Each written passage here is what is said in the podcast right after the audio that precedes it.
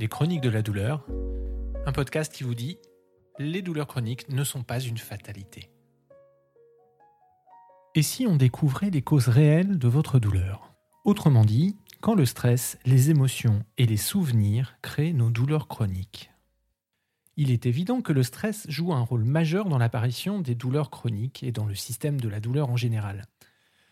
Nous avons déjà vu comment le cerveau utilise le contexte pour décider comment un signal nerveux doit être interprété ou non comme douloureux, comment il peut faire varier son intensité. Particulièrement, nous avons vu comment un traumatisme physique pouvait se transformer en douleur chronique malgré la réparation des tissus associés à la blessure initiale quand un état de stress coïncide avec le trauma. Pourtant, il arrive que ces douleurs apparaissent sans qu'aucun événement initial semble à l'origine de cette douleur. Et savez-vous que votre enfance joue un rôle important dans ce processus?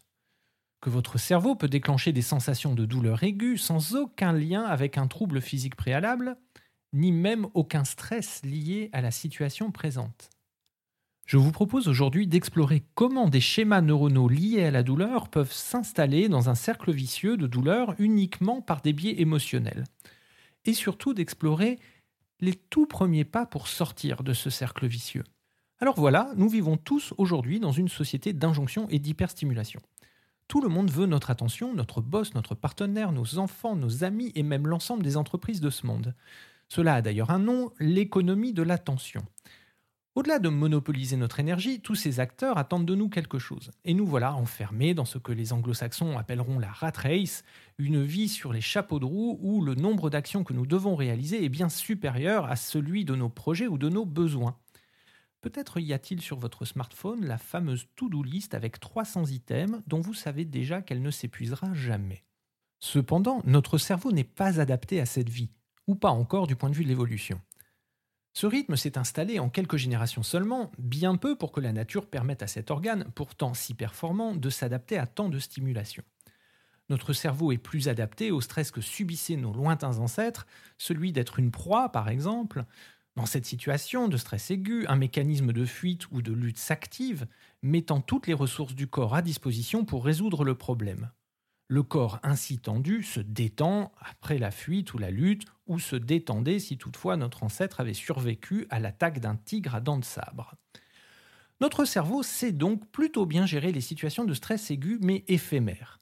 Les processus d'alerte, de tension sont ici réversibles par nature. Seulement, il est beaucoup moins performant pour traiter le stress de la vie quotidienne d'une société industrialisée. Je pense que jusqu'ici, je ne vous apprends rien. Mais si je devais donner un seul exemple populaire des conséquences d'un stress quotidien sur l'organisme, je citerai le burn-out, dont souffrent près d'un tiers des salariés de ce pays, 13% si l'on ne considère que les cas sévères, soit tout de même 2,5 millions de personnes. Ce qui est moins connu, c'est que le stress et les émotions peuvent créer des voies neuronales susceptibles de provoquer des symptômes physiques chroniques et souvent graves. Ici encore, l'approche médicamenteuse va traiter les conséquences, mais pas les causes. Et si l'on ne traite pas la cause sous-jacente de la douleur, vous vous exposez à une aggravation du problème. Et malheureusement, je croise chaque semaine à l'hôpital des personnes qui ne supportant plus le stress, les impasses émotionnelles, s'anesthésient avec de l'alcool, des drogues ou des comportements d'addiction comme le jeu ou le sexe.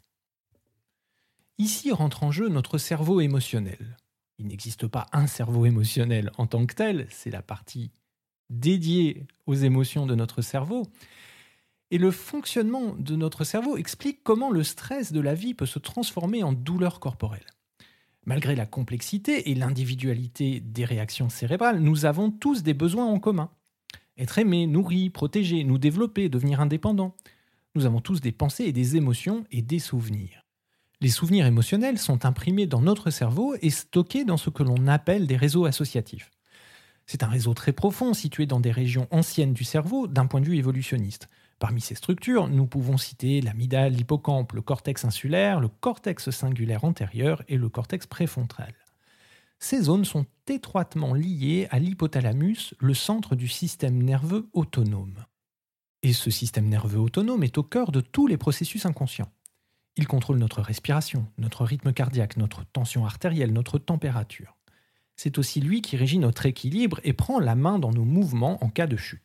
En période de stress, le système nerveux autonome est activé et va produire des hormones comme le cortisol et l'adrénaline, ces hormones qui déclenchent nos réactions de lutte ou de fuite. Le système nerveux autonome va diriger le flux sanguin vers les membres pour courir, pour nous battre. C'est ainsi que l'évolution a amélioré nos chances de survie. C'est par exemple le système nerveux autonome qui prend la main quand un animal indéterminé s'approche de nous dans la pénombre, nous fait donc reculer, parfois sursauter et crier. La recherche montre que lorsque les émotions surgissent rapidement, le flux sanguin dans le cerveau se déplace des lobes frontaux, la partie consciente de notre cerveau, vers le système limbique, qui est la partie émotionnelle, réactive et subconsciente du cerveau, qui comprend l'amygdale et le système nerveux autonome. C'est ainsi que nos réactions, nos agissements, se passent parfois à notre insu. L'activation du système nerveux autonome peut avoir des conséquences fâcheuses chez les douloureux chroniques. En effet, le système nerveux autonome contrôle les fibres nerveuses qui affectent toutes les parties du corps. La recherche montre notamment que l'anxiété ou la colère provoquent une tension accrue dans les muscles du dos des personnes souffrant de dorsalgie chronique. Et ce, sans qu'elles prennent conscience ni des émotions qui ont créé cette douleur, ni même de l'augmentation du tonus musculaire. L'activation du système nerveux autonome peut avoir des conséquences dans des régions très différentes pour chacun. Les muscles, le système cardio-respiratoire, digestif ou urogénital. Cette activation peut donc donner lieu à, dans tout le corps, des sensations différentes de picotement, d'engourdissement, de brûlure, de vertige, de palpitation, d'acouphènes, etc. Et évidemment des douleurs. Certaines de ces activations mènent à des états de grande fatigue ou de dépression. La douleur causée par l'activation du système nerveux autonome peut survenir soudainement lors d'un spasme musculaire aigu ou se développer progressivement au fil du temps. Cette douleur peut être constante ou occasionnelle, elle peut être légère ou sévère, et elle peut prendre la forme d'une douleur, d'une douleur aiguë, d'un engourdissement. Le tout sans dégradation des tissus ou apparition de maladies physiques dans le corps. Évidemment, cette douleur est bien réelle, elle est causée par l'activation d'une voie neuronale cortex singulaire antérieur et cortex préfrontal dorsolatéral, les frères ennemis. Retenez bien le nom de ces deux-là, ils sont à l'origine de bien des maux qui vous assaillent, ils gèrent les mécanismes sous-jacents à l'activation de la douleur. Nous en avons déjà parlé dans les tout premiers épisodes du podcast, le cerveau dispose de mécanismes complexes pour gérer la douleur. Parmi les structures en charge, il y a le réseau de science, celui qui décide de l'importance à attribuer à une information, à un stimuli. C'est ce réseau qui rendra insensible votre fracture du bras si vous devez fuir un pitbull agressif. Cette même fracture sera douloureuse si vous devez simplement porter un colis. Dans ce cas d'activation de la douleur, c'est la région du cortex singulaire antérieur qui est active. Cependant, les réponses émotionnelles augmentent l'activité de cette zone, ce qui a pour effet d'amplifier la douleur. Cela est confirmé par des études via IRM. En fait, le cortex singulaire antérieur désactive la zone du cortex préfrontal dorsolatéral, une partie du cerveau qui agit pour réduire la douleur. Imaginons que vous allez voir votre médecin pour une douleur quelconque et que votre médecin ne peut vous dire l'origine de cette douleur. L'anxiété la frustration de cette absence de diagnostic aura tendance à activer votre cortex singulaire antérieur. Imaginez que cette situation perdure, l'activation du cortex singulaire antérieur devient alors de plus en plus facile. Nous y reviendrons. Dans le cadre du stress chronique, nous avons déjà vu qu'en plus, la réponse nerveuse est accrue. Certaines cytokines, des protéines qui envoient des messages à d'autres parties du corps, sont libérées. En période de stress, ces cytokines rendent les cellules et les terminaisons nerveuses plus sensibles à la douleur. Le stimulus nerveux à l'origine de la douleur amplifié vient s'ajouter à l'activation du système nerveux autonome. Le stress chronique entraîne donc une sensibilité accrue à la douleur dans le cerveau, la moelle épinière et les nerfs. Un des marqueurs de stress chronique est votre taux de cortisol, une hormone produite lors de l'activation du système nerveux autonome. Une étude a d'ailleurs montré que les adultes qui présentent des anomalies dans la production de cortisol sont plus susceptibles de développer des douleurs chroniques que ceux qui ne présentent pas ces anomalies, ce qui plaide encore une fois pour un lien entre stress et douleurs chroniques. Seulement, notre stress actuel n'est pas le seul élément émotionnel à déclencher des réactions douloureuses nos expériences vécues dans l'enfance sont aussi inscrites dans notre cerveau. Nous avons une mémoire émotionnelle. Cela a été observé chez des animaux qui, exposés jeunes à des environnements stressants comme une séparation précoce de la mère ou des stimuli douloureux, voient la réponse de leur système nerveux autonome suractivé en grandissant. Mais cela a été aussi observé chez l'homme. Par exemple, les nourrissons humains exposés à des prises de sang répétées au cours des premières semaines de leur vie ressentent des douleurs accrues lorsqu'ils subissent des interventions médicales plusieurs mois plus tard. Aussi, J'en ai parlé précédemment dans les facteurs de risque liés à la fibromyalgie. Les traumatismes dans l'enfance laissent comme une empreinte émotionnelle. Des abus émotionnels, physiques ou sexuels impliquent beaucoup plus de risques de développer des douleurs chroniques. Et ces expériences, comme stockées dans le cerveau, amènent une plus grande réaction du système nerveux autonome si elles surviennent à nouveau dans la vie d'adulte, pouvant déclencher des symptômes de douleurs chroniques.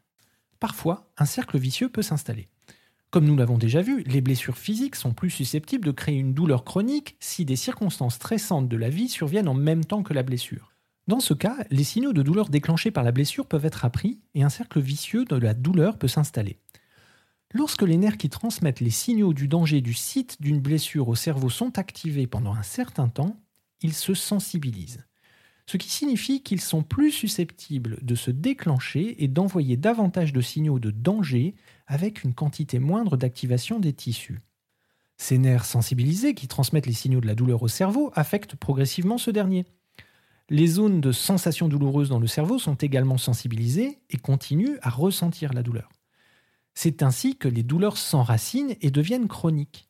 La répétition amène le système neurologique à renforcer les voies de la douleur et d'autres symptômes. Et les fibres nerveuses commencent très rapidement à se connecter les unes aux autres.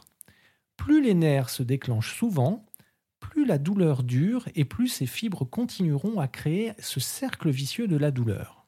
La désormais fameuse neuroplasticité, la capacité du cerveau à se modifier tout au long de la vie, nous permettant d'étendre nos savoirs ou de parfaire nos techniques, joue ici contre nous. Il a été démontré que la douleur aiguë peut induire des changements dans la moelle épinière et le cerveau. Dans un contexte de stress chronique, notre cerveau apprend à étendre la douleur dans le temps, mais aussi à d'autres parties du corps, à augmenter la sensation de douleur, ainsi naissent les douleurs chroniques. L'entraînement du système nerveux est tel que l'on peut parfois assister à un phénomène d'enracinement.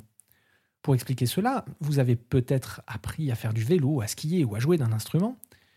Même si vous ne pratiquez pas pendant des mois, au bout de quelques minutes, chevauchant votre monture, chaussant vos skis ou épaulant votre violon, les sensations reviennent très vite et vous pouvez très rapidement reprendre vos bonnes aptitudes.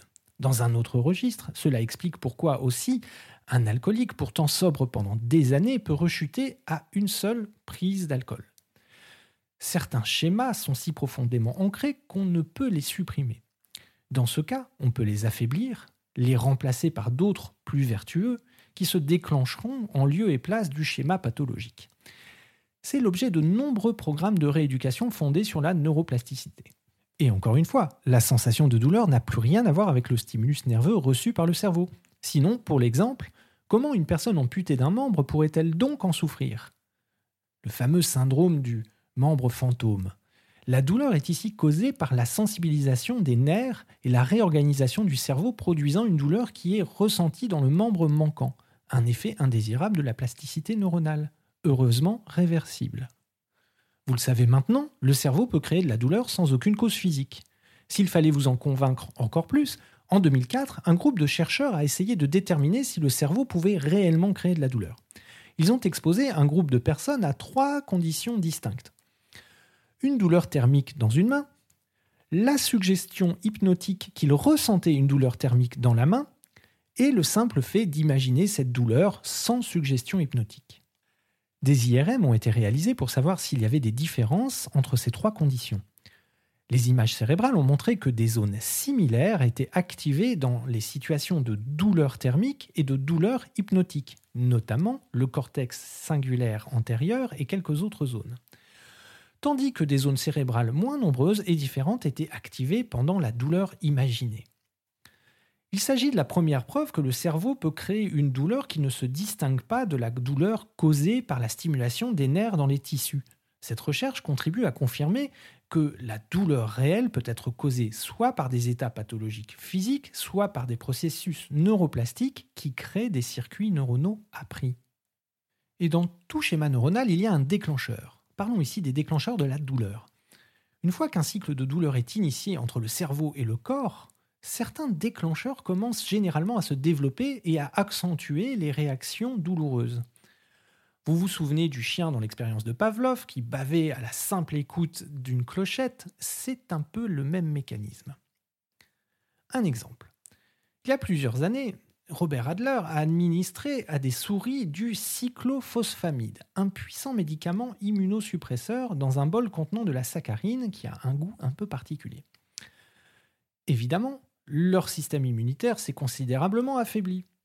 Quelques semaines plus tard, après que leur système immunitaire se soit rétabli, il leur a donné un bol contenant uniquement de la saccharine. Leur système immunitaire s'est à nouveau affaibli, démontrant ainsi le pouvoir des déclencheurs. Cette étude date de 1979 et elle a été reproduite chez l'homme avec les mêmes observations en 2002. Certains déclencheurs sont tout à fait conscients. Par exemple, une personne souffrant de douleurs dorsales remarquera que marcher, conduire, s'asseoir ou se pencher en avant provoque des douleurs. Et ces actions seront associées à la douleur et deviendront des déclencheurs de la douleur. Avec le temps, les voies reliant ces déclencheurs à la douleur se renforcent et le cycle de la douleur est très bien assimilé par le cerveau et le corps.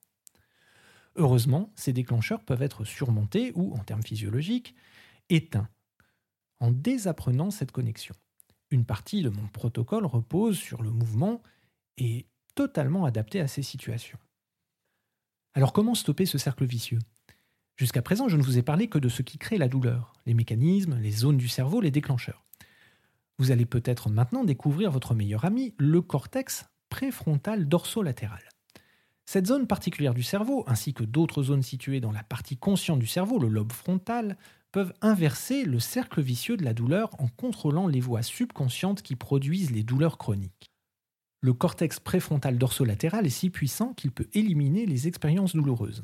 Il a par exemple été démontré que les personnes qui ont l'habitude de se couper avec des lames de rasoir ont une tolérance beaucoup plus grande à la douleur physique. Lorsque leur cerveau est scanné, la zone du cortex préfrontal dorsolatéral est très active, ce qui démontre le pouvoir que cette zone du cerveau peut avoir sur la douleur. Lorsque le cortex préfrontal dorsolatéral est activé, le cortex singulaire antérieur la zone qui exacerbe la douleur est automatiquement désactivée. Ce qui réduit encore la douleur. Des recherches ont montré que l'on peut apprendre à diminuer l'activation du cortex singulaire antérieur et à augmenter l'activation du cortex préfrontal dorsolatéral, ce qui permet de réduire la douleur et les symptômes psychologiques. Particulièrement, le cortex préfrontal dorsolatéral est activé lors des processus d'apprentissage au sens large du terme, dans les phases d'encodage et de rappel. Vous vous souvenez peut-être que lors d'un épisode précédent, je vous indiquais comment notre système attentionnel pouvait désactiver notre douleur. Le cortex préfrontal dorsolatéral a toute sa place dans les exemples que je vous donnais alors. Bref, activer le cortex préfrontal dorsolatéral, c'est tout l'enjeu des programmes de rééducation contre les douleurs chroniques. Et c'est la base de tous les exercices que je propose, de façon à trouver pour chacun les meilleures stratégies qui activent le cortex préfrontal dorsolatéral et désactivent le cortex singulaire antérieur, pour éteindre les déclencheurs qui perpétuent la douleur et diminuer les réponses émotionnelles de l'amygdale. C'est pourquoi ces programmes sont si efficaces pour enrayer le cycle de la douleur. Ce qui est important, c'est que ces programmes s'adressent à toutes les composantes de la douleur. De nombreuses recherches ont démontré comment le cerveau contrôle réellement la douleur, toute douleur a des composantes sensorielles, cognitives et affectives. La composante sensorielle, c'est ce que vous ressentez, sa localisation, son intensité, le type de douleur, comme une brûlure ou un picotement. La composante cognitive est ce que vous pensez de votre douleur. Quelle en est la cause? Votre avis sur le fait qu'elle soit temporaire ou permanente, qu'elle soit contrôlable ou qu'elle soit guérissable? Enfin, la composante affective comprend les sentiments et les émotions que vous ressentez face à la douleur telles que la peur, l'inquiétude, la colère ou le ressentiment.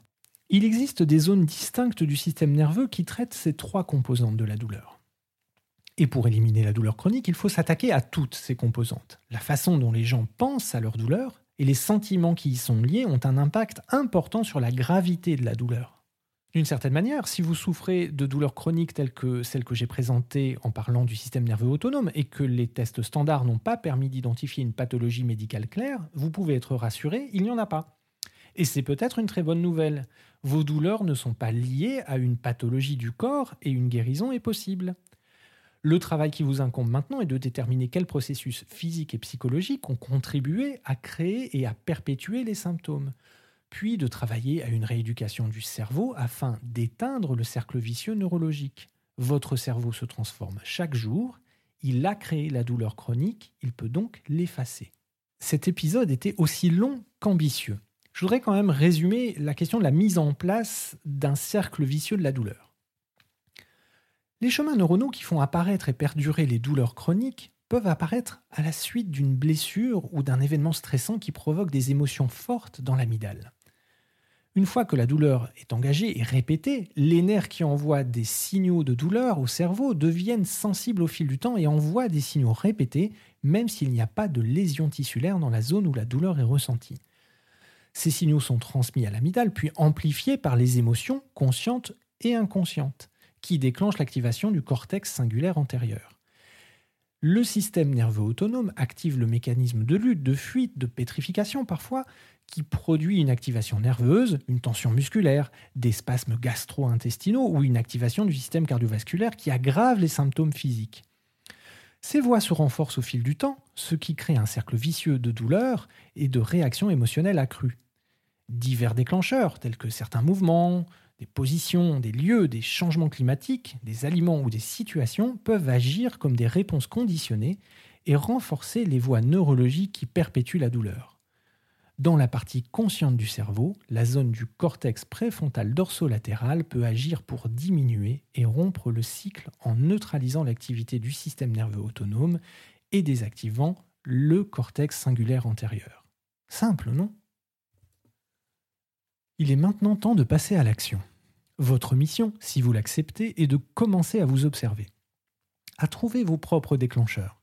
Il ne s'agit pas ici d'observer et d'évaluer la douleur en elle-même, vous savez maintenant que tout cela est contre-productif, mais bien d'enquêter sur les circonstances associées à vos douleurs. Rappelez-vous les différentes composantes, affectives, cognitives, sensorielles. Les associations sont parfois évidentes, une situation, un aliment, un mouvement, mais parfois certaines associations ne sont pas évidentes du tout, et pour les déceler, vous devrez jouer au détective. Vos proches, avec un regard extérieur, peuvent être d'une grande aide ou un professionnel de santé armé d'un questionnaire bien fourni. Déterminer ces déclencheurs, c'est un élément important d'une stratégie de lutte contre les douleurs chroniques fondée sur la neuroplasticité, afin de pouvoir éteindre et peut-être supprimer définitivement ces douleurs. C'est tout pour cet épisode. J'espère que vous pourrez utiliser ces informations ou les exercices que je vous présente le plus tôt possible pour mettre en place une véritable stratégie de lutte contre vos douleurs chroniques. Pour ceux d'entre vous qui aimeraient échanger avec moi sur leur situation spécifique, qui veulent aller plus loin et démarrer un plan d'accompagnement, vous pouvez me retrouver via le site www.chroniquedeladouleur.fr. Maintenant, on lâche rien, on passe à l'action parce qu'il y a de la lumière au bout du tunnel. Et je vous dis à bientôt dans le prochain épisode du podcast.